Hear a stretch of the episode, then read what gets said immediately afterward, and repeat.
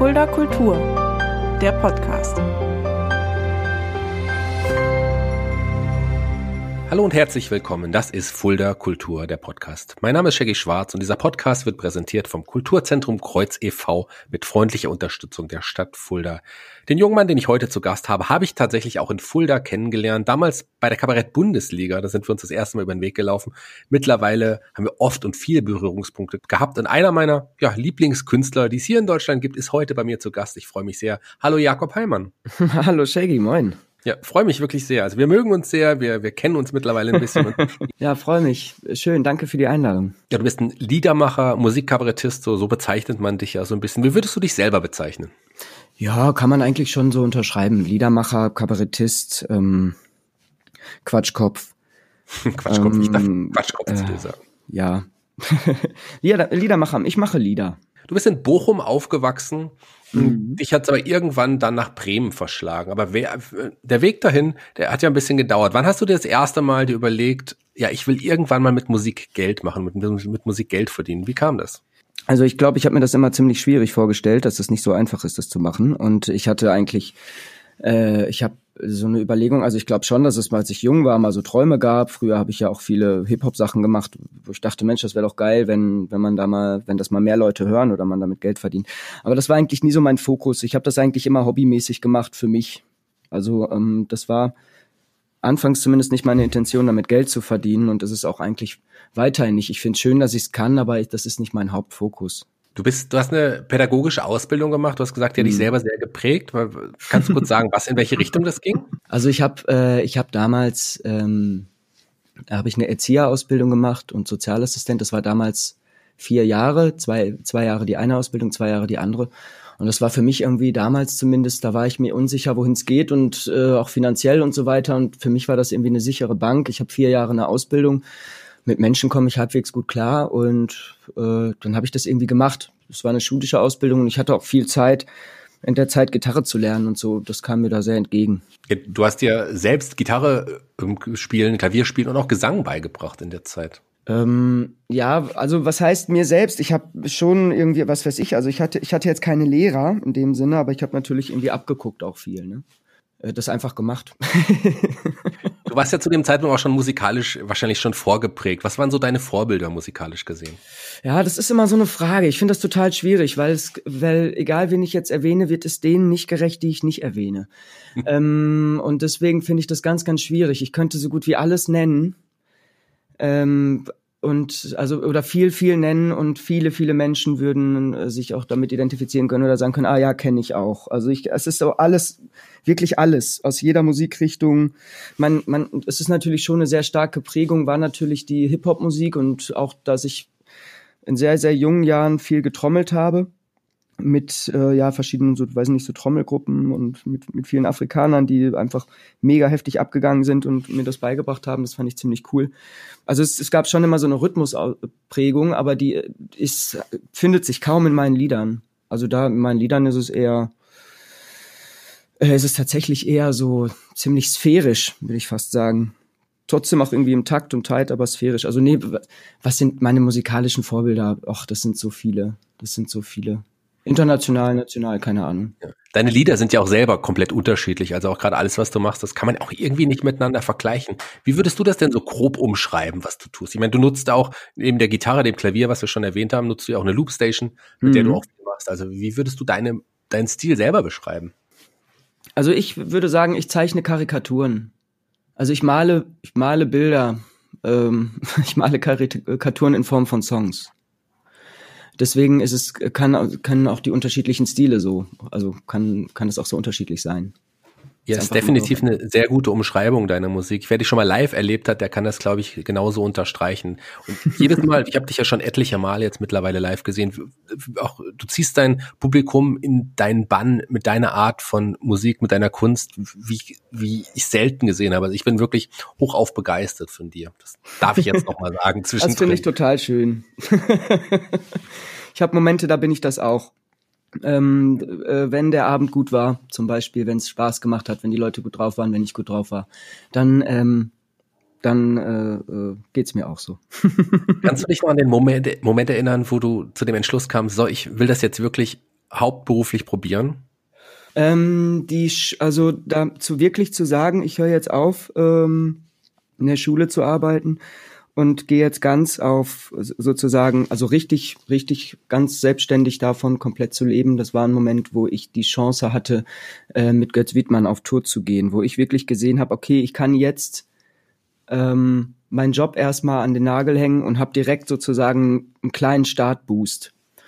Und ähm, das war für mich eine unglaubliche Chance und da bin ich äh, auch Götz unendlich dankbar und wir sind gute Freunde geworden und es ist also eine der wunderbarsten Dinge, die in meinem Leben passiert ist, dass er mir da die Chance gegeben hat. Ich, ähm, ich habe vorher natürlich die Bühne auch schon ausprobiert, dadurch haben wir uns ja auch kennengelernt.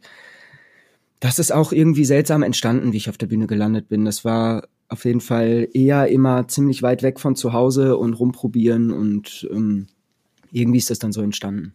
Wie schreibst du denn deine Lieder? Wie kommst du auf die Texte? Wie kommst du auf die Ideen? Ja, das ist auch immer so, ne? Das ist so, was sind deine Vorbilder? Äh, wie bist du zur Musik gekommen? Wie kommst du auf deine Lieder? Das sind echt, das sind so gemeine Fragen.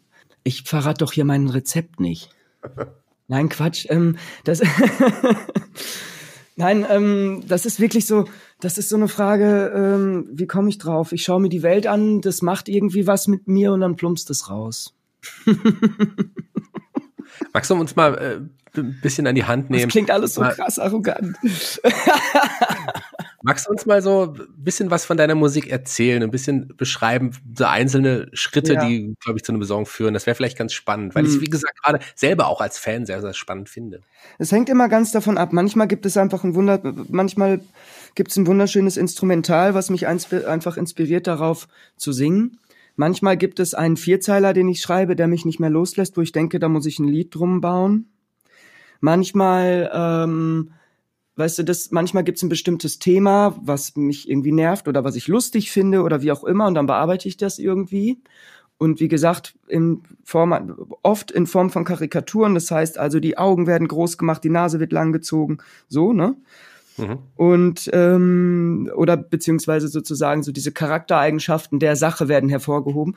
Manchmal gibt es aber auch Lieder oder gibt es auch Situationen, die mich einfach berühren, die mich schmerzen, wo ich wütend bin und wo ich ein ganz ernstes Lied schreibe, ne? wo ich vielleicht auch überziehe mit viel Pathos oder so aber wo ich auch ganz, wo ich es auch ganz, ganz, ganz ernst meine. Ähm, und das ist, wie gesagt, mit jedem Lied verschieden. Ähm, und so ist auch jede Herangehensweise. Also an jeden Song ist total verschieden. Die kommen alle irgendwie unterschiedlich zustande. Manche in ganz kurzer Zeit. Also da habe ich irgendwie einen Flash, irgendeine Idee, irgendeinen Gedanken und, und ein Grinsen im Gesicht und knall irgendwie in zehn Minuten, dann ist das Ding fertig. Und an manchen Sachen arbeite ich sehr, sehr lange und manche lasse ich auch einfach liegen, weil ich nicht mehr dazu komme. Und viele entstehen auch in Improvisation, im Machen selbst, einfach im, im irgendwas entsteht immer. Also es ist auch prozessorientiert. Es ist nicht so wie so ein Inspirationsschwamm, der sich ausquetscht, sondern viel passiert auch im Prozess.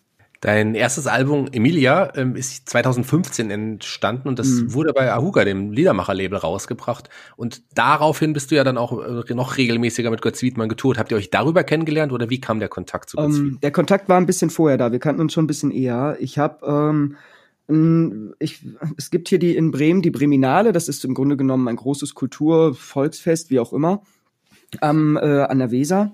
Da sind viele Bühnen aufgebaut und so weiter und so fort. Und Bekannte und Freunde von mir haben da sozusagen eine kleine Guerilla-Bühne aufgebaut, aus, aus Brettern damals noch. Mittlerweile sind die offiziell auch auf der Breminale mit einer großen Bühne. Ganz, ganz, die drei Meter Bretter, eine ganz tolle Geschichte.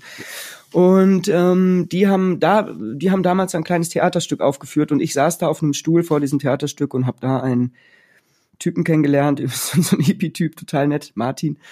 Und der hat gesagt, hör mal, du spielst Gitarre, wir sind ins Gespräch gekommen, du spielst Gitarre und schreibst so Lieder und so.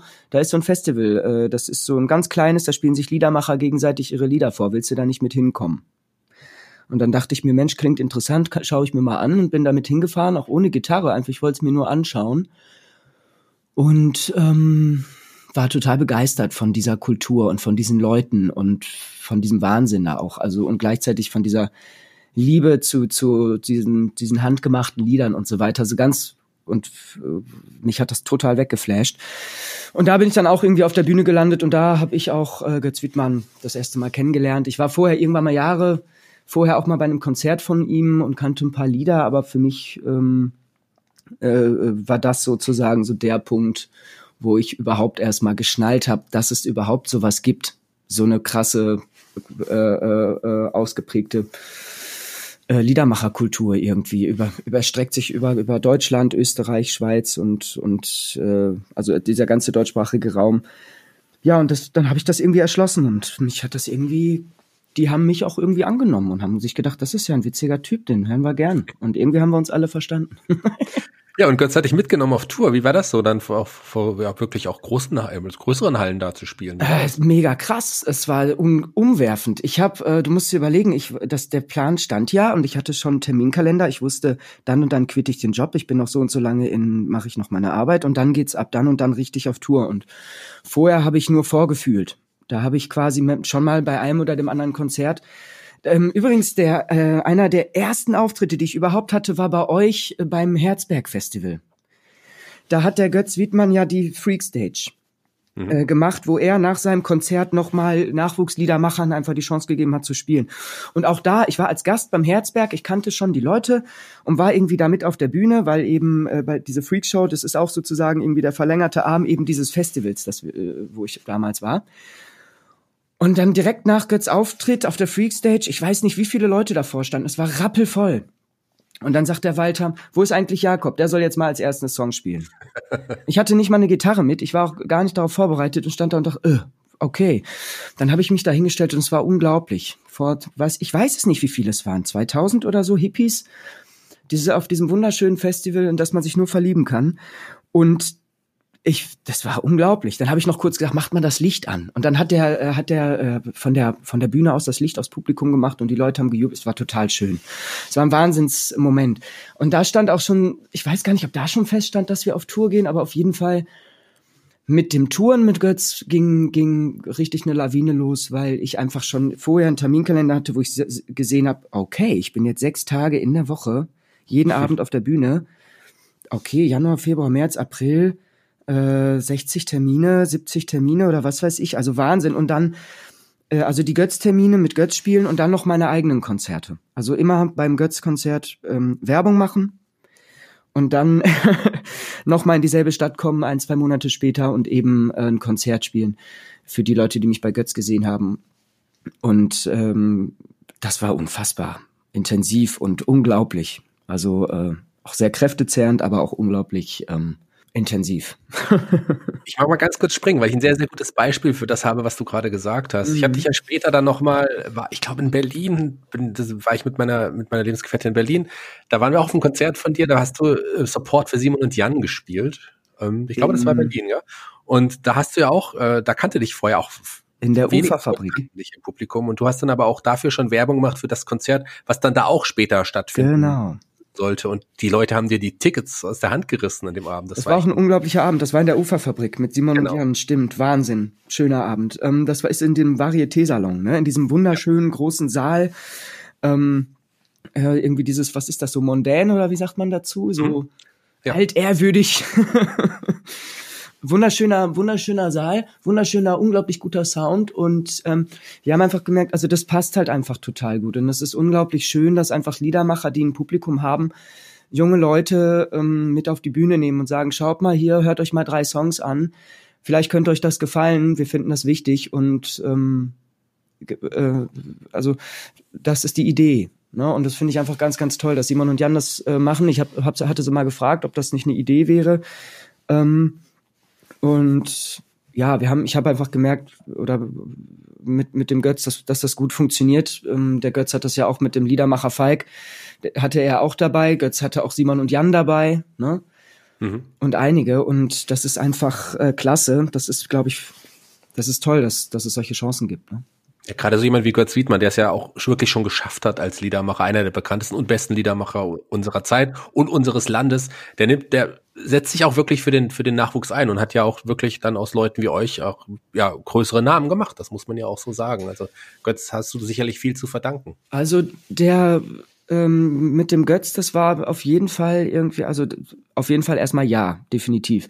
Ähm, und mit Götz war das auf jeden Fall eine sehr, sehr lehrreiche Zeit auch, weißt du, weil du, weil das einfach wirklich nochmal eine ganz andere Geschichte war für mich, ähm, so intensiv jeden Abend ähm, das, das durchzuziehen und ähm, in der Zeit habe ich echt unglaublich viel gelernt. Also du musst dir überlegen, wenn du an einem einen Abend bist du in einem krassen Punkschuppen irgendwie, wo einfach die derbe Partys und die Leute wollen einfach die Feierlieder und die wollen einfach die Hits vom Götz.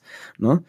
Äh, und dann gibt's einen Abend in einem wunderschönen Theater, irgendwie die Leute sitzen, Götz spielt vielleicht die ein oder andere Ballade mehr und dadurch habe ich so viele Einblicke gekommen, wie, was das überhaupt bedeutet, auf die Bühne zu gehen, durchs Land zu touren, verschiedene Menschen, die Städte kennenzulernen, die auch, auch ein Stück weit irgendwie ein bisschen zu erfühlen, wie, wie sind die Leute drauf hier und dann auch ein Wahnsinn, dann ist es ein wahnsinniger Unterschied, ob man im Sommer oder im Winter, finde ich, unterwegs ist in den Clubs irgendwie. Das hält wirklich ähm, das ist so ein Pulsschlag, ähm, das hält wirklich auch einen am Leben, ne? wenn du, wenn du dann, wenn du im Winter so viel unterwegs bist, anstatt dich einzumotten. Ja, das kann ich mir vorstellen. Und so viele lachende Gesichter zu treffen. das ist einfach geil. Äh, wo wir bei lachenden Gesichtern sind, das ist gut, dass wir jetzt diesen Sprung auch quasi so ein bisschen machen. Und zwar zu dem Moment, als wir uns kennengelernt haben, mhm. beziehungsweise zu der Reihe, bei der du da auch aufgetreten bist. Also wir haben uns kennengelernt bei der Kabarett-Bundesliga in Fulda. Ja. Äh, das ist quasi, da treten acht acht äh, Kabarettisten, glaube ich. Ich glaube 13. 13, noch mehr. Gegeneinander an in so Duellen. Publikum, was vor Ort ist, gibt denen jeweils Punkte und am Ende gibt's quasi dann einen Sieger, wenn man dann die gesamte mhm. Punktzahl berechnet. Äh, wir haben, du bist in Fulda aufgetreten und ich habe die Veranstaltung damals moderiert und äh, mhm. mir ist sofort aufgefallen, dieser junge Mann, der, also den kannte ich vorher nicht, aber der gefällt mir richtig gut, was er macht. Den muss ich auf jeden Fall weiter beobachten. Und wie war das für dich, äh, bei der Kabarett-Bundesliga mitzumachen? Weil so auf den ersten Blick ja, hätte ich jetzt nicht gedacht, dass da ein damals für mich reiner Liedermacher einfach bei so einem Wettbewerb auch mitmacht. Ja, so lieber Michael, für mich war das ja ganz genauso. Ich habe dich ja auch kennengelernt und habe gedacht, das ist ja ein toller Typ. und deine wachen Augen und deine deine spontane Art und auch einfach, ich fand das auch sehr reizvoll mit dem Improvisationstheater und das war einfach auch noch mal eine ganz andere schöne Form der Moderation. Wir, genau im Zuge der Bundesliga sind wir durch ganz viele Städte gefahren. Ähm, irgendwie verteilt übers Jahr und die Moderation war immer irgendwie sehr, sehr unterschiedlich und sehr, sehr eigen und bei dir war sie auch wieder ganz sympathisch und ganz schön. Ich fand das total cool und so. Es hat mich sehr gefreut. Für mich war die Bundes, also für mich war die Kabarett-Bundesliga auch eine schöne Möglichkeit, einfach mal viele äh, Spielstätten kennenzulernen und auch einfach mal zu gucken, was die Kollegen so machen. Und vor allem haben wir uns da kennengelernt. Und äh, da haben wir, sind wir abends noch ins Gespräch gekommen und du hast mir noch erzählt, ja, äh, du magst dieses das Herzberg Festival sehr und äh, ob ich das kenne. Und ich meinte, wie, das kenne ich nicht nur, äh, das, also meine Kollegen veranstalten das. Also ich selber bin da. da haben meine Augen geleuchtet. am Booking und meinte, die haben sie geleuchtet und da haben wir dann irgendwie rausgemacht, Jakob, wir brauchen nicht das nächste Jahr beim Herzberg Festival. Und dann bist du ja auch dort im Lesezelt aufgetreten und hast sogar mir zuliebe beim Song Slam noch mitgemacht, den ich ja auch moderiert habe und den und gerade dieser Moment, als du im Finale standest, das war so ein Wettbewerb, als du im Finale standest gegen Klaus, Klaus Ach, Geiger. Das war das für ein schöner Moment. Ach Gott, schön, dass du das erwähnst. Ach, das war ja auch schon wieder ein Highlight, ey. Eigentlich war es ja ein Duell und du standst dann da und meintest, nee, bei so, vor so einem tollen Publikum, in so einem schönen Moment, ich, wie, wie ihr gerade feiert, das kann für mich kein, kein Wettbewerb mehr sein. Du hast Klaus auf die Bühne gerufen und ihr habt einfach mehrere Songs im Finale nicht gegeneinander gespielt, sondern miteinander zusammen auf der Bühne. Das war einer für mich der schönsten Herzberg-Momente und ich bin auch schon ewig immer dabei, einer der schönsten Herzberg-Momente überhaupt. Also das da, da hatte ja, ich es war total das spannend, war weil Moment. für mich war das erst eine totale Quälerei der Gedanke. Moment, ich habe ja dieses Konzert, also diese Stunde da gespielt während so, ne, man hat ja halt auch dieses, ähm, diese, ähm, den Soundcheck oder gegebenenfalls, auch wenn man Glück hat, auch mal die Hauptbühne direkt noch im Hintergrund pumpen, dass es noch so schön wabert im Zelt, während man versucht, seine filigranen Songs da zu spielen. Nein, für mich war das, da, als du wegen dem Song Slam gefragt hattest, so, oh, hm, das heißt aber dann auch morgen noch mal, dann und dann noch mal, ne? äh, gegebenenfalls. Und dann äh, habe ich gesagt, äh, war das erst so, oh, ich habe eigentlich, weiß nicht, Bock, keinen Bock drauf. Aber das Ding ist irgendwie, das Publikum ist da so geil, die Leute sind so cool und es hat so einen Spaß gemacht und ich habe mich dann einfach drauf eingelassen und dann war der Klaus auch noch so cool und die ganzen anderen Leute. Ach, das Herzberg Festival. Mein Gott, das ich schade. Letztes Jahr war es nicht da und es fehlt mir. ja, für mich ist das voll das Highlight gewesen. Ich bin ja auch so immer zum Herzberg gefahren und jetzt äh, für mich ist das natürlich schon schön, das Herzberg, ähm, dass ich jetzt nicht so als Besucher da Eintritt gezahlt habe, sondern sogar das Privileg habe, da aufzutreten und sogar äh, da einen Platz zu haben. Und also das ist einfach toll. Anstatt drauf zu zahlen, sogar mit Taschengeld nach Hause zu fahren, was ich aber überwiegend eigentlich da auf, bei den Ständen lasse. Oder beim Pizzatank. Wir waren ja auch Zeltnachbarn. Wir haben dir ja auch, du bist ja einer der wenigen Künstler gewesen, die auch wirklich gesagt haben, nee, ich trete an dem Ja. einen Abend auf oder in dem Fall ja zwei Abende, weil der Ja, unbedingt. Aber ich würde gerne die ganze Zeit bleiben. Geht das? Und Und auch gerne schon eher anreisen. wir haben uns noch näher kennengelernt. Das war schön. Das Ja, wir hatten viele schöne Gespräche, das stimmt. Es war eine schöne und ein unendlich heißer Sommer.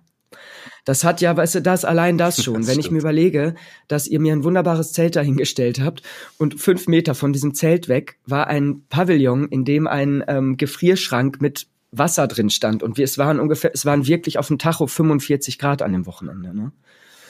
Und das war, das hat mich so gesaved. was, es konnte ja, wie du es gesagt Mhm. haben, im letzten Jahr leider nicht stattfinden. Du wärst gebucht gewesen. Stattdessen haben wir ja, und das haben wir auch schon oft hier in diesem Podcast erwähnt, diese Ja, Open-Air-Reihe gestaltet. Kultur findet statt. Und da hatten wir auch ein Herzberg-Wochenende im, im, im Geiste für das Herzberg-Festival, auch an dem Wochenende, an dem das Herzberg-Festival gewesen wäre. Und da haben wir natürlich auch dich eingeladen. Da bist du auch aufgetreten. Das war auch, auch schön. Ja, es war ein Ritterschlag, dass ihr mich eingeladen habt. Vielen Dank. Es war sehr schön. Es war natürlich total skurril. Dieser Innenhof ist unglaublich schön. Ähm, und ich stelle mir vor, wie er gefüllt ist und aus allen Nähten platzt vor Menschen mit lachenden Gesichtern, die sich auf ein Konzert freuen. Ähm, leider ging das nicht aufgrund all dieser Auflagen, aber ich finde, es war trotzdem wunderschön und ähm, das hat mir, so wie ganz viele solcher Momente oder so einige mich noch irgendwie gerettet durch das Jahr, letztes Jahr einfach, dass man da noch ein paar positive, schöne Erinnerungen auch hat an Konzertmomente. Ich habe mich damals nicht nur über deinen Auftritt gefreut, sondern auch, dass du deine neue CD im Gepäck Ja. hattest, die da relativ frisch rausgekommen war, volle Akkus, leere Herzen. Ich war einer der ersten, die eine CD bekommen hatte. Das hat mich auch damals stolz gemacht. Mittlerweile, also nicht mittlerweile, seitdem liegt diese CD bei meiner Freundin im Auto und läuft da rauf und runter, aber Stimmt, die war ganz frisch, ne? Die hatte ich wirklich gerade erst. Äh, ich, ich bin mir gerade gar nicht sicher, ähm, ob ich danach veröffentlicht habe, dass sie da ist, oder ich glaube, ich hatte das noch nicht mal veröffentlicht. Also ich hatte sie wirklich gerade frisch im Kofferraum. Volle Akkus, leere Herzen von Jakob Heimann. Hört rein, wenn ihr es noch nicht getan habt. Du bist ja damals auch äh, dann auch solo auf Tour gegangen. Deine Premiere war damals noch im Mainzer Unterhaus. Das ist ja auch ein wirklich sehr renommierter Laden, Ja. gerade für die Kleinkunst, sehr, sehr renommierter Laden. Ähm, es ist natürlich erstmal seltsam, warum ein Bremer Liedermacher Macher seine, seine Premiere im Mainzer Unterhaus ähm, gibt und nicht zum Beispiel in Bremen oder so. Ne? Ähm, aber nee, das Mainzer Unterhaus ist einfach ein total schöner Laden erstmal. Ähm, die, die Stimmung ist irgendwie immer toll, die Leute sind total toll und ich fand, ich fand das schön. Ich, ich fand es schön, dass ich es geschafft habe, die Premiere zu machen. Darauf war ich stolz. Ob ich jetzt stolz darauf war, das in Mainzer Unterhaus zu machen, weiß ich nicht. Es ist ein wahnsinnig schönes Theater und ich habe mich sehr gefreut, dass ich das da machen darf. Aber das spricht ja eigentlich nur dafür, dass die wissen, was gut ist. Ne? Ganz genau. Und die haben, du hast ja nicht nur deine Premiere gespielt, sondern aktuell ist ja auch noch ein weiterer Termin dort auch geplant. Allerdings kommen wir nicht auf dieses Thema Corona. Wie war das für dich der Moment, als es plötzlich losging? Und wie lebt es sich mit Corona als, als Musiker? Es ist natürlich ein Thema, über das sich alle total freuen und ich würde ähm, ähm, ich davon absehen, das allzu sehr zu vertiefen. Ich habe das Gefühl, dass es für alle, ich, weißt du, also mir fehlen die Worte Ja. Äh, zu dem Thema mittlerweile einfach. Es ist einfach jetzt so viel gesagt worden, so viel passiert, es sind so viele unterschiedliche Perspektiven, so viele Dinge gecancelt, so viele Leute hängen da dran. Es sind einfach, ich, also ich halte mich mit bei dem Thema sehr bedeckt. Ich kann, also für mich war das erstmal ein Schock, die ganzen Konzerte abzusagen und, und, und, und, und.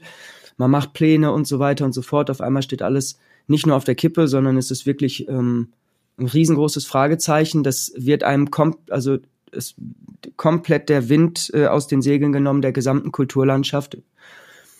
Und das war natürlich erstmal ein Schock und ich habe ähm, naja, gedacht, du gut, gut wie, ne, ich weiß nicht, wie, wie alle, wie alle anderen damit umgehen. Ich habe für mich erstmal dann das Jahr genutzt, um einfach die Dinge fertig zu machen, die ich sowieso fertig machen wollte. Ich habe, wie gesagt, das Album fertig gemacht, habe den Spotify oder beziehungsweise diesen Digital-Release vorbereitet. Ähm, es gab ja auch noch ein paar, äh, es gab ja auch noch ein paar Situationen zu spielen. Und ich habe angefangen, ähm, mich auch mal Dingen zu widmen, wo ich keine Zeit mehr hatte durch die ganze Tourerei. Weil ich arbeite zum Beispiel gerne mit Holz, das hast du ja auch mitbekommen. Ähm, hab irgendwie angefangen, da, da irgendwie ein bisschen rumzudrechseln und einfach, einfach solche Sachen zu machen, irgendwie, die mich ein bisschen erden und die äh, mich entspannen und dass ich mal wieder mich fokussieren kann.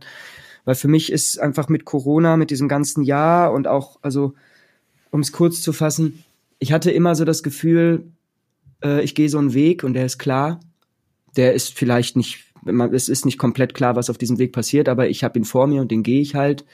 Äh, und der hat irgendwie eine Richtung. Und äh, Corona hat diesen äh, Weg einfach in Schleier gehüllt. Hat mhm. einfach Nebel, Dunstnebel draus gemacht, dass du nach vorne guckst und nicht genau weißt, wohin das jetzt alles geht und wie es weitergeht. Ich hoffe gut, irgendwann. Was, was wäre das Erste, wenn jetzt plötzlich kein Corona mehr da wäre, wenn wir wirklich das geheilt wäre, keine Pandemie, von einem Tag auf den anderen, was wäre das Erste, was du machen wollen würdest? Ich glaube, ich fände geil, irgendwie, wenn es eine fette Party gäbe, so. Und zwar so ein kollektiver Jubel. Ja. Das fände ich schön. Also mal so, ich, ich habe mich in der letzten Zeit oft mit dem Gedanken auseinander, also auseinandergesetzt, wie das wohl jetzt wäre. Wenn jetzt wirklich komplett das einfach vorbei wäre über Nacht. Das ist, finde ich, aber es ist halt, ich halte das nicht für realistisch. Nee, das wird wahrscheinlich auch so nicht über Nacht passieren. Das glaube ich leider auch nicht. Ähm, Mal sehen. Ich habe äh, bei der Vorbereitung schaut man ja natürlich auch mal auf der Wikipedia-Seite und da habe ich auch mal auf deiner Wikipedia-Seite nachgeschaut und da fand ich einen Satz äh, sehr, sehr witzig, weil ich nie so darüber nachgedacht habe. Da steht nämlich, hm. stilprägend für dich ist deine Mütze, die du bei fast jedem deiner Auftritte trägst. Soweit habe ich irgendwie nie gedacht. Ja. Du hast tatsächlich sehr oft eine Mütze an, oder? Ja, ähm, ja, ja, stimmt. Ich habe, äh, ich habe eigentlich meistens, ich weiß gar nicht warum, das hat sich irgendwann mal so ergeben, dass ich Mütze und Sakko irgendwie immer anhatte. Sakko habe ich dann irgendwann mal ähm, weggelassen, aber bei mir war das immer so, ich weiß auch nicht, ich habe auf der Bühne, aber das ist auch privat genau das gleiche. Ich trage sehr, also logofreie, ziemlich unbunt, also ich kleide mich sehr unbunt. Ich habe so schwarze Hose, schwarzes T-Shirt, weißt du, so irgendwie. Vielleicht doch. Weiß ich nicht. Äh, die Mütze, keine Ahnung. Ich habe manchmal habe ich gedacht, gerade im Sommer, das ist so so ein Quatsch. Oder wenn du auf so einer Bühne bist, wo die Scheinwerfer diese, diese so, so krass ballern, dass es so heiß wird. Aber ähm, eigentlich ist das schön. Das ist ein bisschen Sauna, weißt du? Dann hat man immer so ein bisschen Sauna auch auf der Bühne. Das ist heilsam, das ist gesund. da geht was von innen nach außen, nicht nur mit dem Gesang, sondern auch. ich weiß nicht, stimmt. Ich habe immer eine Mütze auf oder oft. Ja, so oder so äh, fällt so auf, dass es sogar bei Wikipedia steht. Lieber Jakob, wo kann man dir folgen? Wie kann man äh, Dinge von dir erfahren? Wie kann man erfahren, wie es mit dir weitergeht? Ähm, also ich bin medial nicht, also ich bin, ich habe eine Internetseite selbstverständlich, ich habe einen YouTube-Kanal, da kann man schauen, was ich so mache, da gibt es Einblicke. Man kann ähm, man kann bei Spotify oder in diesen digitalen Dingern kann man sich meine, meine Musik auch streamen, wenn man Lust hat auf das Album. Ähm, also überall da, wo es so Me Medien gibt, gibt's mich irgendwie auch, aber es, ich bin jetzt nicht immer regelmäßig damit beschäftigt, äh, irgendwelche Sachen zu posten, sondern die Sachen sind da, die kann man sich gerne anschauen und ab und zu gibt's was Neues, das poste ich dann. aber hört mal aber auf jeden Fall alle, falls ihr noch nicht kennt, in die Songs rein. Schaut mal bei auf seiner YouTube-Seite, da gibt's auch ein paar sehr, sehr schöne Videos von seiner Arbeit. Also lohnt sich auf jeden Fall. Du hast ja auch am Anfang, als es so damals losging mit Corona, müssen wir noch einmal ganz mm. auf zu sprechen kommen. Ähm, mm. Ja, du, du, warst im Stubenarrest, wenn man so will. Auch das kann man auf jeden Fall. Ja, das fiel mir gerade auch noch ein. Ich wollte es auch noch erwähnen. Das war auch noch eine Sache, die mich echt übers Jahr gerettet hat. Ich habe ja ein sehr guter Freund und Liedermacher-Kollege Falk, ähm, äh, mit dem ich auch gemeinsam viel auf der Bühne stehe mittlerweile, mit dem wir auch gemeinsam ein, ein Programm haben, ein Doppel, im Doppel. Und ähm, wir beide haben gedacht, komm, ne, es war ja diese riesen Streaming-Welle und alle Künstler verlagern ihre Arbeit ins Internet und wir haben äh, das natürlich auch gemacht und wollten am Anfang uns einfach nur treffen, quatschen und uns Lieder vorsingen oder so. Und dann haben wir ähm, dann hat uns das irgendwie gefallen und dann haben wir uns auch Gäste eingeladen regelmäßig und dann haben wir das am Anfang einmal die Woche gemacht und insgesamt dann am Ende, glaube ich, sogar 20 Sendungen über jeweils immer so eine Stunde. Manche waren zwei Stunden lang und wir haben auch ein Special gemacht mit 14, 15 Liedermachern, wo auch unter anderem, ne, was weiß ich, Elmargo Massin, Miss Ellie, Götz Wittmann, Rüdiger Bierhorst und viele andere mehr, Michael Krebs, ach, was könnte man da alles nennen, äh, zu Gast waren in einer Drei-Stunden-Sendung. Genau, das war so unser Special zum Jahresende. Stimmt, Stubenarrest. Ähm, wir haben die alle wieder ähm, entlistet, also die kann man sich nicht mehr anschauen, bis auf äh, das Special, das drei, äh, drei, drei Stunden Special. Okay, schade. Ähm, hätte, hätte sich gelohnt. Hat auf jeden Fall sehr viel Spaß gemacht. Ich habe äh, mir das immer sehr, sehr gerne angeschaut. Wir wollten diesen Live-Moment wahren. Weißt du, also dieses, ihr könnt euch das anschauen, es bleibt noch 36 Stunden online, dann machen wir es dicht und dann bleibt's vielleicht, ist es vielleicht auch interessant, sich das nächste Mal nochmal einzuklinken. Aber das war immer derselbe Kreis von Leuten auch, äh, eine wunderbare Community, die da mit, mit dabei war und es hat doch, es hat echt Spaß gemacht. Da haben wir auch noch was in Planung. Also das wird auch weitergehen. Sehr gut. Da sind wir gespannt und warten darauf. Lieber Jakob, jeder Gast hier bei Fuller Kultur, dem Podcast, darf sich einen Song für die Spotify-Playliste aussuchen. Welchen ja. Song hast du dir denn ausgesucht? Ähm, ich würde mir wünschen von Georg Kreisler Deine Freiheit, meine Freiheit. Gute Wahl, kommt in die Playliste. Ja, dann war's das schon für heute. Ich danke dir sehr, dass du die Zeit genommen hast. Ich freue mich sehr. Ich persönlich, wie gesagt, bin ja auch nicht nur ein guter Freund, sondern auch wirklich ein Fan deiner Arbeit. Ich äh, bewundere dich sehr und freue mich, dich bald mal wieder live auf einer Bühne sehen zu können. nicht mehr allzu lange dauern. Irgendwann ganz bestimmt wieder. Ganz lieber Michael Shaggy, es, ich muss mich bedanken für die Einladung und das nette Gespräch und ähm, ja, liebe Hörerinnen und Hörer, hört diesen Podcast und unterstützt die Kultur in Fulda. Das sind gute Menschen, die gute Arbeit machen. Vielen Dank und vielen Dank an die Hörer und bis zum nächsten Mal.